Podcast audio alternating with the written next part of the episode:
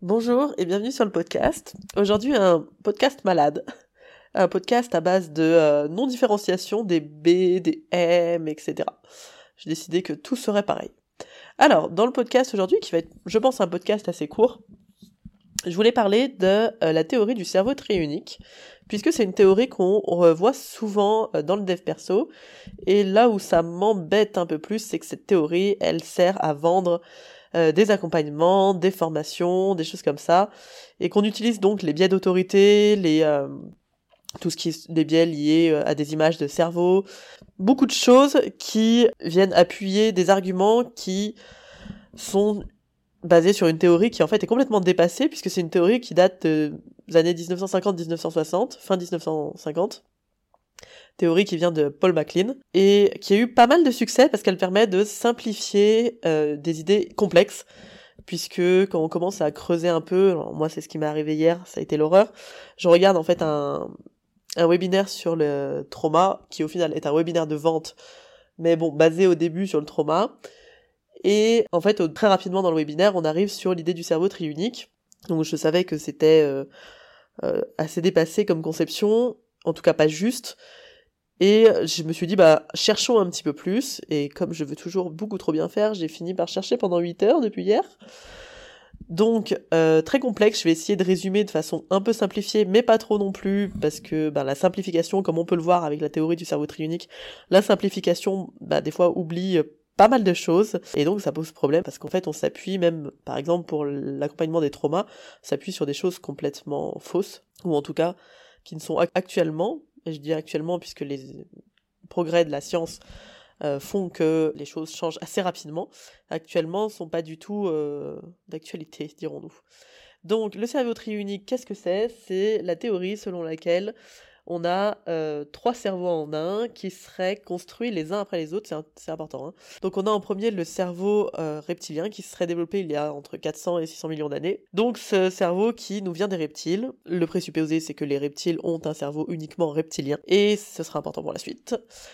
Et donc ce cerveau qui vient des reptiles, qui est donc chez les oiseaux, chez les animaux reptiles, euh, serait complètement dédié à la survie, il nous permettrait de nous nourrir, se reproduire, fuir, combattre. Euh, euh, c'est l'instinct, c'est nos peurs primaires. Une des dingueries que j'ai vues, ce serait aussi une des parties les plus résistantes au traumatisme. Ok. Je vous mettrai euh, la mind map que j'ai... pas la mind map complète parce que... Bon, quoique. Je vous mettrai la mind map que j'ai utilisée pour prendre des notes, ainsi que tous les liens des, vidéos que j'ai vues, des articles que j'ai lus, etc., etc. Dans les notes, donc, du podcast, comme d'habitude. Donc, premier cerveau, le cerveau reptilien, qui, euh, je sais pas si vous voyez un petit peu l'image, qui, euh, du coup, correspond au tronc cérébral. Alors, c'est assez compliqué. Euh, quand on regarde des, images du cerveau triunique, en fait, personne n'y a jamais... il n'y a jamais le nom des structures qu'il y a dedans. C'est-à-dire qu'on pose néocortex, limbique, reptilien, on dit à quoi ça sert, mais on... s'il n'y a plus rien qui n'existe dedans. Il n'y a plus d'air, de broca, de machin, ça n'existe plus tout ça. Donc, alors, donc on a notre cerveau reptilien, le premier qui, le premier, le premier né. Et puis par-dessus, c'est construit un autre cerveau, limbique, ou paléomammalien, qui lui donc serait euh, chez les mammifères, et le siège de nos émotions, qui sera apparu il y a 60 millions d'années. Toutes les émotions. Il peut être divisé en, deux cerveaux, le paléolimbique et le néolimbique. En gros, il y a la mémoire, les émotions, différence du bien et du mal. Euh, il a du mal à résister, à, changer, euh, parce qu'il a peur de l'inconnu, tout ça. Bref. Les émotions, cerveau limbique. Et en euh, dernier, nous avons le néocortex qui lui est arrivé bien plus tard, et donc le cerveau, le néocortex, c'est celui qui est responsable de la pensée, l'élaboration, les prévisions, l'analyse, mémoire de travail. Euh, il est présent chez l'homme et chez certains mammifères supérieurs, tels que la baleine, chimpanzé, dauphin. Il nous permet de gérer nos émotions, d'avoir du contrôle sur nous, de la maîtrise sur nous, etc. Donc ça, c'est la théorie de base. Théorie qui date, donc je le rappelle, de fin des années 50. Et donc dans cette théorie, les euh, cerveaux sont indépendants les uns des autres. C'est-à-dire qu'ils n'ont pas d'action les uns sur les autres, les émotions sont dans le cerveau des émotions, la réflexion est dans le néocortex, et tout ce qui est survie, euh, mécanisme automatique, respiration, battement de cœur, euh, blablabla, ça c'est dans le reptilien. Donc, euh, théorie de base, théorie que je pense on, a, on est beaucoup à avoir utilisée, Personnellement, moi, je m'étais appuyée dessus sur, sur une formation sur les émotions et non-verbales. Et donc, je m'étais appuyée là-dessus pour faire comprendre euh, par où passaient les émotions. Et en premier lieu, donc j'avais parlé du cerveau triunique et ensuite du trajet d'une émotion entre le cortex, euh, l'amygdale et compagnie et compagnie. Et, et donc, je suis bonne pour refaire toute ma vidéo, évidemment. Donc, ça nous arrive à tous de tomber dans des neuromythes comme ça. Le problème, souvent, c'est que on va pas appeler ça une théorie, on va dire que c'est comme ça et que c'est tout, quoi. C'est scientifique, c'est comme ça et c'est tout. On y reviendra, mais ça, c'est mon problème principal quand on, quand c'est évoqué. Donc, on tombe tous dedans. L'important, c'est ben, d'aller faire quelques recherches, de remettre en question, d'écouter d'autres personnes, d'aller à l'encontre de ce qu'on pense à la base, qui n'est pas facile. En effet, avec tous nos biais de confirmation et compagnie. Donc, euh, cette théorie, elle a été remise en question, bah, déjà avec l'arrivée de l'IRM, ça, ça a quand même bien aidé pour voir les structures et puis ce qui se passait un petit peu dans le cerveau. Et il y a plusieurs choses qui remettent en question cette théorie, notamment, ça part du principe donc que chez les reptiles, ils n'auraient qu'un cerveau reptilien et ils n'ont pas qu'un cerveau reptilien, ils ont aussi un système limbique et ils ont aussi un cortex appelé pallium. Ils ont des comportements maternels, les oiseaux ont un instinct de protection, euh, ils apprennent des chants entre, entre oiseaux, ils s'apprennent des chants, ils savent construire des nids, donc ils ont de la mémoire. Donc, à partir de ce moment-là, on peut pas dire que chez les reptiles et les oiseaux, il y aurait qu'un cerveau reptilien. Il y a euh, les mêmes structures, en fait, de partout. Toutes les structures dont on a parlé, euh, cortex et compagnie, sont présentes à des niveaux différents et avec un développement différent chez les vertébrés. Donc on a des structures fondamentales qui sont le tronc cérébral, le cervelet, le système limbique qui est à base donc d'amygdale, hippocampe, fornix, thalamus, hypothalamus pour ceux qui kiffent les mots euh, compliqués, et euh, le cortex qui est divisé en deux hémisphères avec quatre lobes chacun, chez nous, occipital, pariétal, temporal, frontal, voilà. Voilà un cerveau. Donc ces structures-là sont présentes chez tous les vertébrés, sauf qu'elles se développent de façon différente. Par exemple, chez l'humain, nous on a développé beaucoup beaucoup le lobe préfrontal, donc ce qui fait qu'on a euh, des capacités à voir dans le, futur. Euh, arrêtons la médiumnité, à planifier, à anticiper, de la pensée abstraite, du raisonnement, on a, des choses un peu complexes. On a aussi plus de circonvolution que les autres animaux. Donc, mais ça s'est développé en fait. Plus, c'est cette partie qui s'est développée. Chez d'autres euh, animaux, ils auront plus développé la vision ou l'ouïe ou des choses comme ça. Donc, on a juste tous les mêmes structures fondamentales, chez les vertébrés en tout cas, et euh, elles se sont développées différemment. Donc, ça amène aussi l'idée que ça ne s'est pas développé les uns à la suite des autres. C'est pas, il n'y a pas eu un cerveau reptilien et ensuite un cerveau limbique et ensuite un néocortex, non. Euh, elles sont toutes présentes et on voit assez rapidement quand on fait quelques recherches sur le développement du, euh, cerveau chez le bébé et chez le fœtus, ça se développe déjà très très vite. Euh, alors, ça met très longtemps à se développer complètement. Hein. Il me semble que c'est jusqu'à 29 ans, je crois, que que le cerveau continue à se développer. Mais euh, très rapidement, les structures se mettent en place et en fait, à la naissance, on a déjà toutes les structures qui sont présentes, néocortex et compagnie. Elles ont, elles vont être, euh, elles vont être modifiées, elles vont s'améliorer, elles vont se compléter avec les événements, avec ce qui se passe et tout. Mais à la base, on est quand même bien, euh, bien câblé, quoi. Donc il n'y a pas eu de, de reptilien qui s'est développé il y a 400 millions d'années, de néocortex il y a 20 millions d'années, je sais pas combien, ou de limbique il y a 60 millions d'années. Ça c'était pas possible. Donc voilà les principales euh, nouveautés en termes euh, neurosciences. Et aussi, on peut ajouter l'interdépendance, c'est-à-dire qu'il n'y a pas de structure qui est complètement spécifique aux émotions. Alors, on a le système limbique qui est qui en effet euh, s'occupe beaucoup des émotions et de la mémoire, mais ça interagit aussi avec le cortex. Donc elles interagissent les unes entre elles et elles ont une action les unes sur les autres. Quand je dis qu'il n'y a pas de structure spécifique, c'est qu'il n'y a pas de structure qui serait... les émotions ne passent pas du tout dans le cortex. Ben non, si. Si, il y a un moment, euh, ça, se discute entre eux pour pouvoir avoir une action sur les émotions. Alors on va retrouver une notion de Kahneman, de système 1, système 2. Euh, très intéressant d'ailleurs si, si vous voulez aller plus loin là-dessus. Donc la question qu'on pourrait se poser, c'est pourquoi est-ce qu'on a retenu finalement cette... Euh, cette idée du cerveau triunique et, elle a fait, euh, fait encore les beaux jours finalement euh, dans, dans, les choses qu'on peut voir, que ce soit sur les réseaux, que ce soit dans des articles, euh, même dans des manuels de psycho. ça fait ça encore de, beaux jours devant soi. Ça a été développé à un moment aussi où beaucoup de choses qui se passaient et puis il y avait encore une grosse pensée freudienne sur le ça, le moi, le surmoi, la deuxième topique de Freud. Ça va un petit peu dans ce sens-là de trois parties en nous. Ça vient valider des théories de l'époque. Ça pourrait, ça pourrait être une des explications du fait que ce soit resté assez d'actualité. Ce qui est intéressant à voir pour moi, c'est que on s'en sert maintenant d'une façon. Alors, j'avais lu une étude là où il regardait sur 20 manuels de psycho, entre 2019, 2009 et 2017, euh, combien il y en avait qui parlaient du, euh, du cerveau trionique, et il y en a 86% qui avaient au moins une inexactitude concernant le cerveau triunique. Ce qui est énorme. En fait, il y avait que deux, euh, deux bouquins qui parlaient pas de ça et qui étaient beaucoup plus au fait de ce qui se passe dans les neurosciences. Donc c'est assez intéressant de voir que en psycho, ça continue. Alors c'était une étude américaine, mais que ça continue à être être appris. Et euh, c'est des choses qu'on retrouve euh, de partout. Pour les petites recherches que j'ai fait, alors dans le marketing, beaucoup.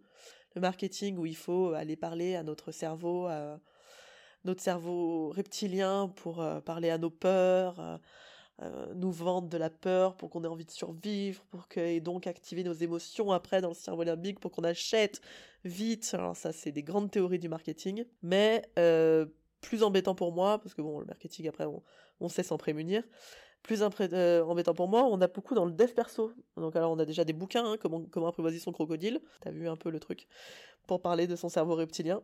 Donc on a deux bouquins hein, qui plutôt bien sur comment apprivoiser son crocodile.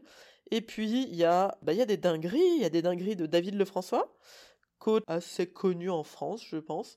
Peut-être pas des hypnos, parce qu'on n'a pas tous les mêmes références, mais en coaching, enfin en tout cas dans les coachs, c'est euh, pas mal connu, il a 109 000 abonnés quand même hein, sur YouTube. Et euh, lui, il nous sort des, des, vidéos de dinguerie avec des niveaux de conscience limbique, reptilien ou cortical qu'on pourrait faire évoluer euh, suivant ce qu'on fait. On a encore mieux, après c'est Synapse qui là nous fait des, une beauté avec une, une vidéo euh, incroyable sur quelle technique va marcher sur quel type de cerveau. Donc on a euh, par exemple, vous apprendrez que la PNL va avoir un gros impact sur le cerveau limbique et sur le cerveau reptilien. Mais ça dépend de ce que vous faites, parce que si vous faites des ancrages, par exemple, eh bien, ce sera plus sur le cerveau reptilien. L'hypnose n'ira pas très profondément, sauf, sauf, sauf, vous pouvez atteindre le cerveau reptilien si vous avez des états de transe, 7, 8, 9, coma hypnotique, des choses comme ça. Donc en fait, suivant la technique, le DNR euh, aura une action sur le cerveau reptilien, mais tout ce qui est psychanalyse et euh, analyse transactionnelle, facile, il y a les mots analyse dedans. Alors on aura très bien compris que ça n'a une action uniquement sur le cortex. Et comme rien n'est relié entre soi, si on a une action sur le cortex, évidemment que nous n'aurons pas d'action sur les émotions. Euh, ça, ça me paraît d'une évidence. Euh, J'enfonce des portes ouvertes. Là, l'analyse transactionnelle et euh, psychanalyse, euh, c'est bien, mais que si vous voulez rester dans le mental finalement. Alors là, on va retrouver toutes nos, nos du mental et de l'inconscient et du conscient, mais on y viendra, je pense, dans d'autres podcasts. Donc on a des, des grandes vidéos qui nous expliquent euh, ça. On a du travail sur les traumas, hein, par exemple euh, la théorie que le trauma il est dans le reptilien et que donc on ne peut absolument rien faire soi-même pour euh, gérer son trauma ou pour vivre avec ou ça. On n'y peut rien, il faut que quelqu'un d'autre vienne travailler sur notre trauma. puisque nous, nous sommes complètement non responsables et on déresponsabilise donc complètement notre client dans le sens pas victime, euh, responsabilité, c'est ta faute, dans le sens, tu n'as pas de pouvoir d'action là-dessus. Donc il faut qu'il y ait quelqu'un d'autre qui vienne agir avec une technique sur ton euh, cerveau reptilien pour lui dire "Eh hey, tranquille, ça va bien se passer." Et euh, bon bah là l'accompagnant est dans la toute puissance à fond et puis le client est dans la passivité à fond. Tout ce qu'on aime du côté de chez Swan. Moi, ça me pose problème personnellement. On va dire ah, chiante Anna, elle est malade. En plus elle a la voix cassée et de quoi elle s'énerve. Euh, mais ça me pose problème parce qu'en fait, on utilise donc des euh, théories dépassées pour vendre des dingueries qui peut-être marchent, qui peut-être ne marchent pas, hein, j'en sais rien. Euh, je, moi, la PNL, j'étais une grande fan, donc c'est pas, je vais pas dire la PNL ne marche pas, c'est juste que c'est pas parce que ça marche que ça agit sur tel ou tel cerveau en fait. On va pas confondre la, cause et l'effet. Il y a plein de choses qui peuvent faire qu'un accompagnement ou une thérapie marche ou pas.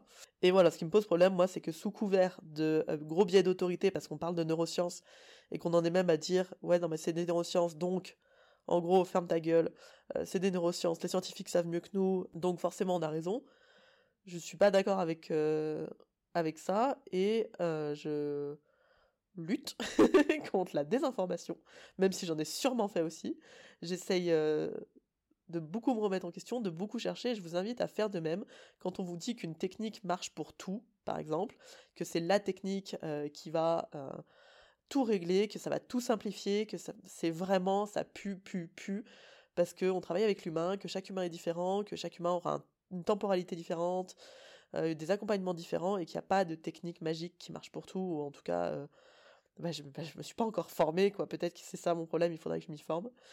Et euh, quand on vous dit en plus qu'on affirme des choses scientifiques, c'est très bien. Moi, je suis pour la science, je valide à fond. Allez quand même vérifier. C'est pas le plus fun à faire, on va pas se mentir. C'est long, les textes sont compliqués, les infos sont des fois un peu chiantes à trouver.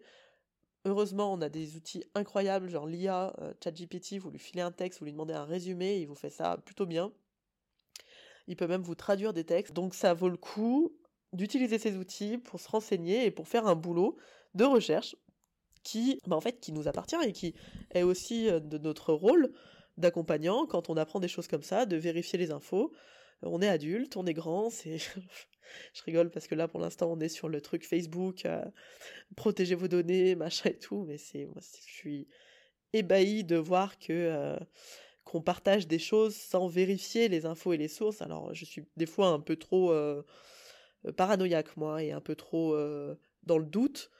Mais ça a un côté quand même assez cool parce que ça me permet déjà un d'apprendre des choses deux d'essayer de pas trop relayer de conneries même si ça m'arrive évidemment. Et ben quand on est accompagnant il faut absolument développer cet esprit critique parce que les formations et les formateurs nous font passer euh, des lanternes pour des vessies. J'espère que c'est ça l'expression euh, même mais même contre leur gré c'est pas méchamment hein, pour le coup je pense qu'il y a plein de gens qui sont complètement persuadés moi la première de ce qu'on affirme. Et euh, à un moment on se rend compte et puis les avancées de la science font qu'on se rend compte que bah c'est la merde. Et on doit revenir sur ce qu'on a dit ce qui n'est pas facile du tout de revenir sur des choses qu'on a dit et de dire ah j'ai fait une boulette là euh, sorry. Donc faites vos propres recherches vérifiez et surtout euh, quand on commence à vous vendre de la formation suite à des trucs un peu marketing du genre ah, il faut absolument se former là-dessus parce que sinon vous serez nul euh, sur le trauma, sur le machin, sur le truc. Ou alors il faut absolument cette technique pour toucher au cerveau reptilien, sinon les personnes que vous accompagnez, vous aurez beau tout faire, rien ne changera, mais enfin non, hein. non, non, non. Donc be careful. Je fais du mix d'anglais français maintenant, c'est comme ça. Et puis, et puis voilà, je vous mets les notes. Euh, alors les notes, vous verrez, sont plus euh, plus large, plus large et plus bordélique pour le coup.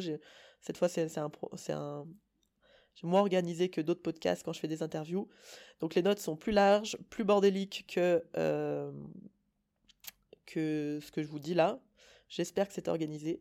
Donc il y a les sources aussi des différents articles et compagnie. Puis il y a des sources sur le développement du cerveau embryonnaire. Et puis euh, et puis voilà. Je vous souhaite à toutes et à tous une bonne journée. Prenez soin de vous.